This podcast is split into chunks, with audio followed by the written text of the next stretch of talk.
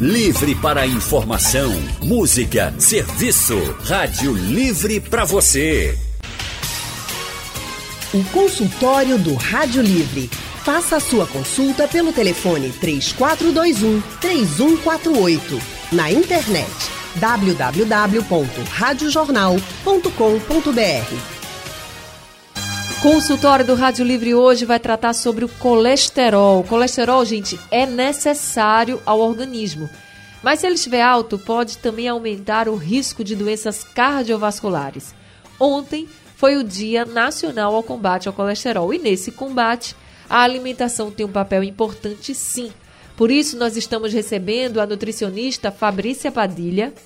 Ela é coordenadora do curso de Nutrição da Faculdade Pernambucana de Saúde e é mestre em nutrição pela Universidade Federal de Pernambuco. Boa tarde, Fabrícia. Seja muito bem-vinda aqui ao consultório do Rádio Livre. Boa tarde, Anne. Boa tarde a todos os ouvintes. Eu que agradeço o convite. A gente é que agradece também a sua participação aqui com a gente. Eu já quero deixar aberto aqui o, o telefone da Rádio Jornal. Para quem quiser participar com a gente do nosso consultório, você pode ligar, conversar ao vivo aqui com a Fabrícia. Tem também o nosso WhatsApp que você pode mandar dúvidas, é o 991478520. Ou, se preferir, você pode mandar suas mensagens pelo painel interativo que você encontra no site e aplicativo da Rádio Jornal. Fabrícia, para a gente começar contextualizando aqui, muita gente tem o colesterol como um vilão da saúde, né? Como algo ruim. Mas o que é de fato o colesterol? Porque a gente sabe que ele é necessário também ao organismo. Isso, Anne, é, é uma ótima pergunta, porque geralmente a população, de forma geral, tem o colesterol né, como uma substância ruim no organismo, e não é bem assim. O colesterol, ele existe para todas as pessoas e é importante no nosso organismo, para o metabolismo, né? O colesterol, na verdade, ele é um tipo de gordura que a gente tem no nosso organismo e que ele é metabolizado no fígado.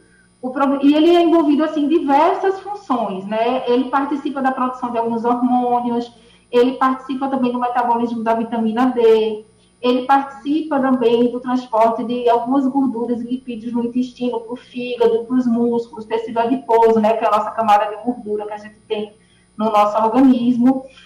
O problema do colesterol e que a gente tem que ter cuidado, né? Ele precisa fazer parte da nossa alimentação. A gente precisa sim ter ele fazendo parte da nossa composição alimentar. A gente só precisa ter cuidado na forma como a gente consome ele da nossa alimentação, da quantidade, e que isso também vai variar de acordo com o seu estilo de vida. Se você tem algum histórico familiar de tendência a ter colesterol alto ou de doenças cardiovasculares, se você é sedentário, se você faz atividade física. Então, assim, a gente precisa avaliar um paciente de uma forma é, contextualizada, levando em consideração vários fatores e aí, dentro desse contexto, a gente precisa realmente avaliar o hábito de vida, estilo de vida, tipo de alimentação que esse paciente tem, mas é, levando em consideração todos esses pontos que eu acabei de falar.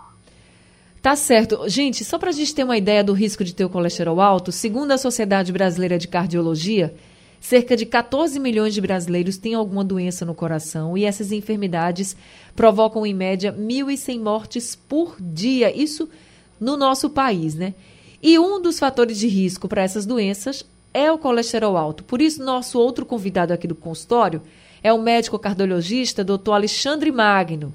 Dr. Alexandre é cirurgião cardiovascular no pronto-socorro cardiológico universitário da Universidade de Pernambuco, Procap, e também do Hospital Português. Dr. Alexandre também é especialista em cirurgia endovascular, cirurgia cardíaca videoassistida, implante valvar transcatéter e transplante cardíaco. Doutor Alexandre, muito boa tarde. Seja também muito bem-vindo ao consultório do Rádio Livre. Boa tarde, eu agradeço a, a oportunidade ao mesmo tempo que me o atraso em comparecer. É, eu acabei de sair de cirurgia aqui no, no Procap, mas estou pronto a participar dessa, dessa mesa redonda. É, redonda também cumprimento a Fabrícia Padilha, tá, daqui por, por por, por esse momento. A gente que agradece. A gente que agradece muito a sua disponibilidade. A gente sabe que vida de médico é assim também muito corrida. E eu agradeço muito o senhor estar aqui com a gente com esse tempinho para ajudar os nossos ouvintes. E falando sobre um pouco sobre esse fator de risco para as doenças cardiovasculares, que é o colesterol alto, eu queria que o senhor falasse que doenças são essas. Olha, o alto ele faz parte de uma síndrome plurimetabólica, certo? Essa síndrome plurimetabólica ela causa um ela causa um efeito inflamatório no organismo, tá certo? E devido à sua cronicidade, né? Ou seja, são alterações que não vão dar suas repercussões de maneira imediata. É, justamente essa é a armadilha né, desse tipo de, de síndrome plurimetabólica, do qual o colesterol alto faz parte. Porque a, as repercussões principalmente o sistema cardiovascular, vai vir ao longo de anos, tá certo? E a grande maioria delas são irreversíveis. Então, o que a gente acaba tratando no âmbito da cirurgia cardiovascular, no âmbito da cardiologia, passa a ser as consequências né, do, dessa síndrome plurimetabólica com o, a participação da hipercolesterolemia. Então, ou seja, basicamente é uma, uma alteração inflamatória é, dos vasos, né? Dentre esses vasos está vaso do cérebro, está vaso do coração, está vaso do rim, dos rins, e isso culmina com doença isquêmica cardíaca, isso culmina com risco maior de AVC, né, isso culmina com risco maior de, de disfunção renal, paciente precisa de hemodiálise, também culmina com risco maior de arteriopatias periféricas, né, ou seja, aquelas doenças das, das pernas, e por vezes o paciente tem que ser amputado. Então, observe que são é, situações que afetam de maneira direta a qualidade de vida, né? além da, da sobrevida e da vida dos pacientes envolvidos, também afeta muito a sobrevida né, desses pacientes. Então, o, o, tratamento base, a atenção que precisa ser dado, que é isso que a Sociedade Brasileira de Cardiologia, a Sociedade Brasileira de Endocrinologia, a Sociedade Brasileira de, de, de Metabologia, né, do, do, da parte gastro, gastrointestinal, e dentro da, da prevenção. Né? Então, claro atividade física, uma alimentação adequada e aqueles pacientes com risco, de, com risco aumentado de desenvolver é, o colesterol alto, né, precisa ter a, o seu rastreio de forma precoce e aderir né, à mudança do estilo de vida e aderir aí aos, aos, aos tratamentos medicamentosos. É isso, até porque, gente, colesterol alto não tem sintoma, então você só descobre quando você vai lá fazer os seus exames. A gente vai continuar conversando sobre colesterol alto. Agora eu preciso dar um rápido intervalo aqui no consultório, mas daqui a pouco a gente volta conversando mais com o doutor Alexandre Magno e também com a nutricionista Fabrícia Padilha e, claro, com a participação dos nossos ouvintes. Para você que quer participar, você pode ligar aqui para a Rádio Jornal e conversar ao vivo com o doutor Alexandre, com a Fabrícia. Você também pode mandar mensagens pelo nosso WhatsApp com as suas perguntas. O número é o 9 9147 8520.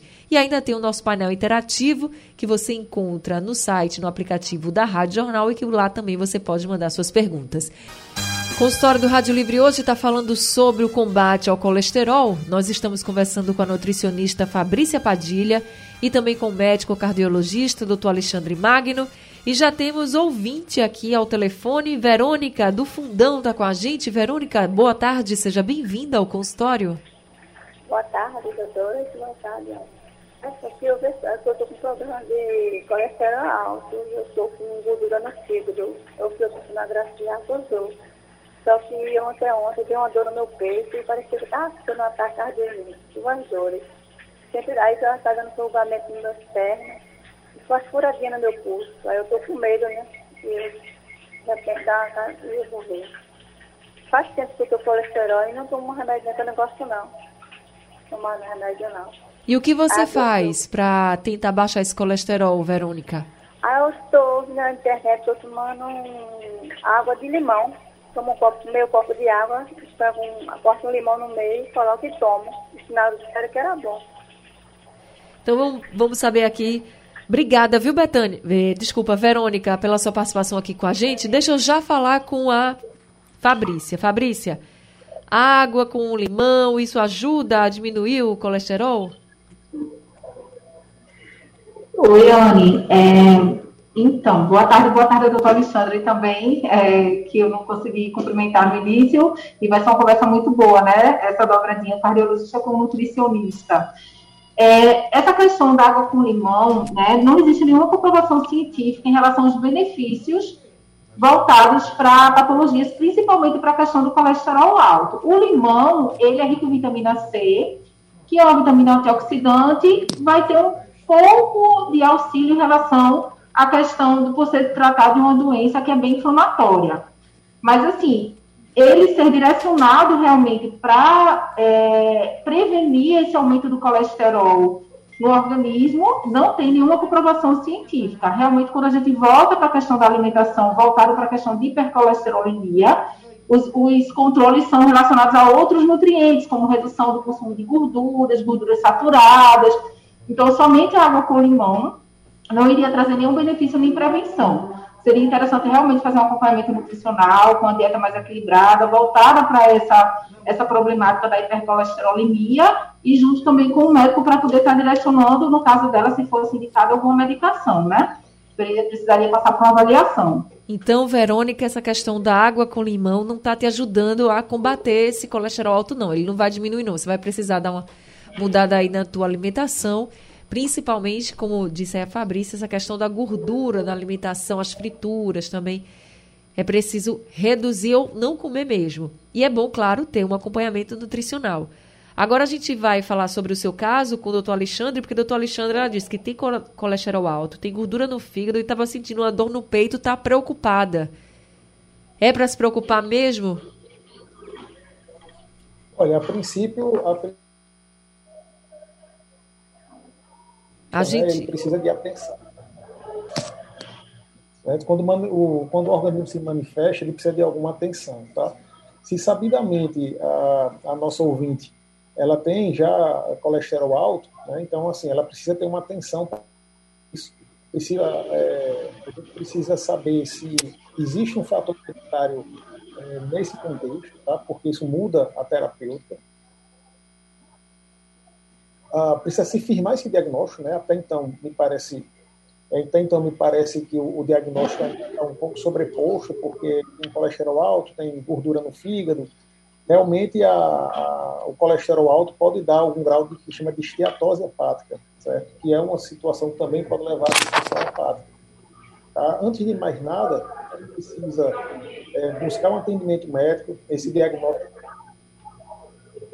provado tá? precisa saber como é que é o como é que é o, o componente genético, né? Que a, existe um, um diagnóstico de hipercolesterolemia familiar, né? Isso precisa, isso muda muda completamente a conduta. Precisa realmente mudança de, de hábito de vida, mudança de estilo de estilo alimentar, atividade física, certo? A, medica, a medicação sozinha, isolada, ela não vai surtir o efeito esperado, tá certo? Então, é, extremamente indicado que faça o seu acompanhamento nutricional, tá? E faça o acompanhamento com, com o médico cardiologista, tá? E se tiver um profissional de educação física também para fazer essa orientação né, com atividade física, vai ajudar bastante. Então, o tratamento da hipercolesterolemia, o tratamento do colesterol alto, passa por três tripés, né? É o tratamento médico, o tratamento, o tratamento é, e o acompanhamento com atividade física. Tá certo, tá respondido então. Verônica, vamos se cuidar para esse colesterol não aumentar mais, tá certo? Se cuida. Joana de Afogados está ao telefone com a gente. Joana, boa tarde. Joana, tá me ouvindo? Alô, Joana? Acho que Joana não está conseguindo ouvir a gente, deve ter caído a ligação. Mas, ainda com o doutor Alexandre, doutor Alexandre, uma coisa que a Verônica falou que me chamou a atenção, ela disse que sentiu a dor no peito e ficou muito preocupada. Claro, a pessoa pensa logo, né? Tô infartando. É assim mesmo? Quando vem um infarto, assim, o que a pessoa sente? Só para a gente deixar claro.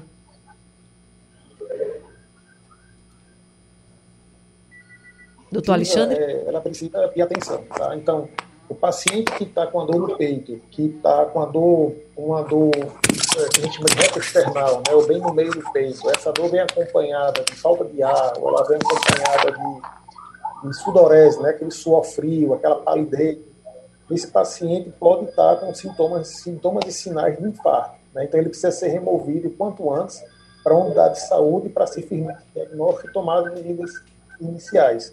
Porque o tempo é um aliado né, nessa situação, também como pode ser um inimigo se for ter o atraso.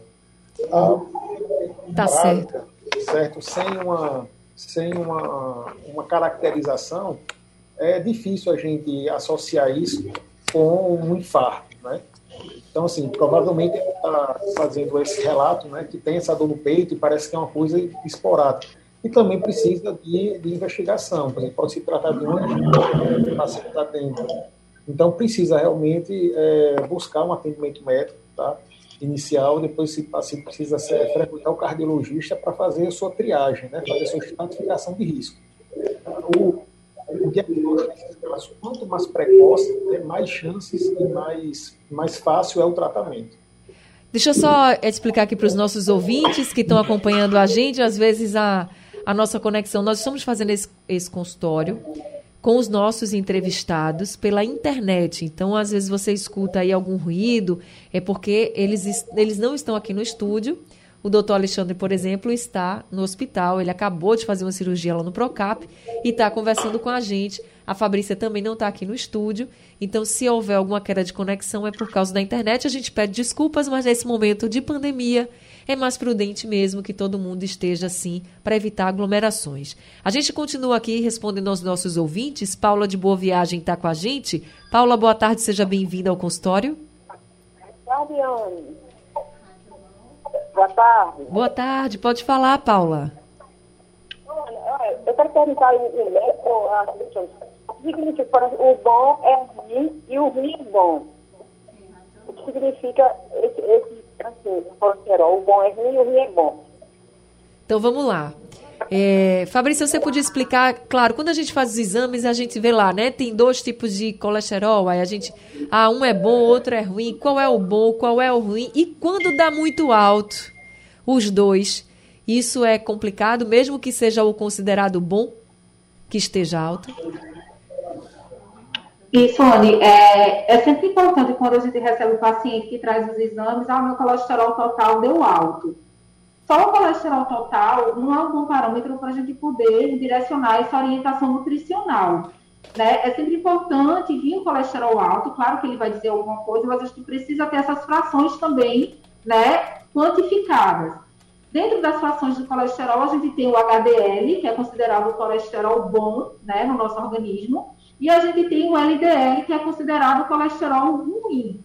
Eles se complementam, ele cada um tem suas funções específicas dentro do organismo, mas é, é sempre importante a gente vir com isso quantificado, porque não adianta a gente ter um colesterol total bom, dentro do que é considerado é, ideal para a faixa etária, se a gente tem um LDL um pouco aumentado e um HDL baixo, abaixo da normalidade, né? O ideal é que a gente tenha um colesterol total dentro do que é considerado aceitável para a faixa etária e as frações HDL e LDL estejam dentro do aceitável. O HDL acima de 40 e, em média, e o LDL abaixo de 120 ou 130, geralmente abaixo de 120. Aí, Por quê? Porque quando a gente vai fazer essa avaliação, de forma geral, do paciente, a nossa orientação nutricional vai depender dessas frações. Vocês estão conseguindo me escutar? Sim, estamos lhe ouvindo sim. Ah, tá, porque a tela travou aqui para mim. Então, quando a gente pega esse perfil lipídico do paciente, então a gente vai ter a nossa orientação nutricional dos alimentos que a gente vai orientar para esse paciente de acordo com esse perfil lipídico. Então, um paciente que chega para a gente com realmente uma hipercolesterolemia, colesterol total aumentado, um HDL baixo e um LDL alto, é um paciente que a gente vai ter que ter muito cuidado nessa prescrição dietética. A gente vai pedir para esse paciente restringir gorduras saturadas, que são gorduras de origem animal, Quais são elas? Leites e derivados integrais, que incluem manteiga, creme de leite, é, os embutidos, mortadelas, salsichas e salames, mesmo que seja light. Ah, mas é light, doutora, mas são alimentos que por si só têm um percentual de gordura maior na sua composição. Tem muito cuidado com a gordura trans, que é uma gordura que a gente costuma dizer que é uma gordura que os pacientes geralmente não sabem qual é a, o malefício dela para a saúde, e já tem alguns estudos recentes mostrando que a gordura trans ela chega a ser mais maléfica para o organismo, ou seja, faz mal de uma forma até maior, intensificada do que a própria gordura saturada. Quais são os alimentos que têm essa gordura trans? Biscoito recheado, salgadinho de pacote, sorvetes, aqueles alimentos cremosos, industrializados. Então, a gente tem que ter muito cuidado. né, com esse tipo Isso. de alimento, porque a gordura trans hoje é considerada até mais maléfica do que a própria gordura saturada ou até a fritura. Tá certo, respondido então. Consultório do Rádio Livre hoje está falando sobre colesterol. A gente está conversando aqui com o médico cardiologista, doutor Alexandre Magno, e também com a nutricionista Fabrícia Padilha. Doutor Alexandre, com relação ao tratamento do colesterol, quando é? A gente tem muitas pessoas, pelo menos estima-se aí que 4 em cada 10 brasileiros têm os níveis de colesterol acima do recomendado. Mas quando é que essa pessoa precisa entrar no tratamento do colesterol? Quando é que é recomendado esse tratamento? Bem lembrado, é, realmente 25% da população é portadora de colesterol alto, certo? mas a primeira medida no tratamento do colesterol é a alteração do estilo de vida, tá certo? Ou seja, se essa pessoa quer ter o controle ou baixar os níveis de colesterol, o primeiro passo não é o medicamento, em raríssimas exceções. Quais são essas exceções? Pacientes portadores de hipercolesterolemia familiar, ou seja, tem uma doença genética, tá? que tem uma resistência realmente, tem um acúmulo de de, de colesterol no sangue, você precisa já entrar no, no, no, tratamento medicamentoso. Mas fora isso, mas fora isso, a, a acompanhamento nutricional, certo? Com uma educação alimentar adequada, atividade física, certo? A grande maioria, a grande maioria dos casos, você consegue controlar bem o colesterol apenas com a gente está tendo esse probleminha com a conexão da internet, doutor Alexandre, mas deu para ouvir que na maioria dos casos a pessoa consegue controlar esses níveis altos de colesterol com a mudança no estilo de vida. Se não conseguir, aí sim vai ter que entrar na medicação, no tratamento. Aí chegou uma pergunta aqui do Tássio para Fabrícia. Ele diz que retirou as frituras da alimentação, faz prática esportiva moderada, mas o colesterol total ainda está alto, 239. Ele diz, Fabrícia, que também retirou queijos da dieta. Ele diz: o que, é que eu posso fazer agora? Você pode ajudá-lo? Oi, Tássio. É, a, essas estratégias nutricionais né, que você já fez, elas vão te ajudar, mas é como o doutor Alexandre estava falando há pouco tempo. É, deveria investigar também se não tem algum cunho genético aí nesse, nesse teu perfil lipídico, porque pode acontecer também às vezes o paciente tem uma resistência em controlar esses níveis de colesterol e não ser somente alimentação. Claro que alimentação e atividade física vão ajudar bastante, mas o que é que você pode estar fazendo também nesse seu estilo, nessas mudanças que você está fazendo na sua alimentação? Reduzir frituras, né, como você disse que já fez, reduzir também os embutidos, como eu havia falado há pouco tempo, se você consome leite e derivados, pode optar pelos desnatados ou semi-desnatados, os queijos mais magros. Você não precisa cortar todos os tipos de queijo. Você pode estar optando por queijos mais magros, como Minas Frestal, ricota, e em quantidades moderadas também. É, ter cuidado também com os tipos de carnes que você consome. Existem cortes de carnes, ah, eu consumo a carne grelhada, mas o tipo de corte que você está consumindo né, pode ter uma quantidade maior de gordura na sua composição. E aí você pode estar optando por peito de frango e peixe, por exemplo, seriam opções mais magras. É, a forma de preparo também, sempre grelhadas ou assadas no forno, colocar o mínimo possível de gordura. E também uma outra opção seria é, colocar na tua alimentação é, as oleaginosas, que são as castanhas, nozes, amêndoas, que são fontes super ricas de gorduras polissaturadas, que fazem muito bem à saúde, e também é, aumentar o consumo de fibras, saladas cruas, frutas, natura, porque a fibra é um nutriente que ela também vai ajudar nesse controle do colesterol dentro do organismo. Tá certo. Gente, deixa eu mandar aqui um abraço para seu Edivaldo e o Pedro do Verde Fruto Setúbal, que estão sempre com a gente. E respondendo aqui ao Marcelo, ele perguntou o que é que causa o colesterol. Olha, Marcelo, colesterol alto, né? Pode ser alimentação inadequada, histórico familiar, um estilo de vida que você tem aí, às vezes é muito sedentário, então tudo isso pode contribuir para um aumento do colesterol. Gente, infelizmente nosso tempo acabou. Queria agradecer muito a Fabrícia por esse consultório e por todas as orientações também que você trouxe, Fabrícia. Muito obrigada, viu? E seja sempre muito bem-vinda aqui com a gente. Eu que agradeço o convite. Queria agradecer também a participação do Alexandre, foi ótimo. E a gente também agradece muito ao doutor Alexandre Magno, também que veio correndo, bichinho, depois da cirurgia. Muito obrigada, viu, doutor Alexandre, pela sua disponibilidade, por todas as orientações. Eu que agradeço, agradeço a oportunidade e agradeço estar aqui na presença da Fabrícia, foi extremamente esclarecedor e esperamos que a gente tenha aí conseguido é, atingir o maior número possível da, da população para que cuide aí da sua saúde. Com certeza, a gente tem que se cuidar. Gente, muito obrigada, sejam sempre muito bem-vindos aqui. Obrigada aos ouvintes. O consultório do Rádio Livre está ficando por aqui. Daqui a pouco ele está disponível no site, no aplicativo da Rádio Jornal e é reprisado também durante a madrugada na programação da Rádio Jornal. Rádio Livre de hoje fica por aqui. A gente volta amanhã às duas horas da tarde. A produção é de Gabriela Bento. Trabalhos técnicos de Edilson Lima, Big Alves e eu de Soares. No apoio Valmelo, no site da Rádio Jornal Isis Lima e a direção de jornalismo é de Mônica Carvalho. Sugestão ou comentário sobre o programa que você acaba de ouvir, envie para o nosso WhatsApp 99147 8520.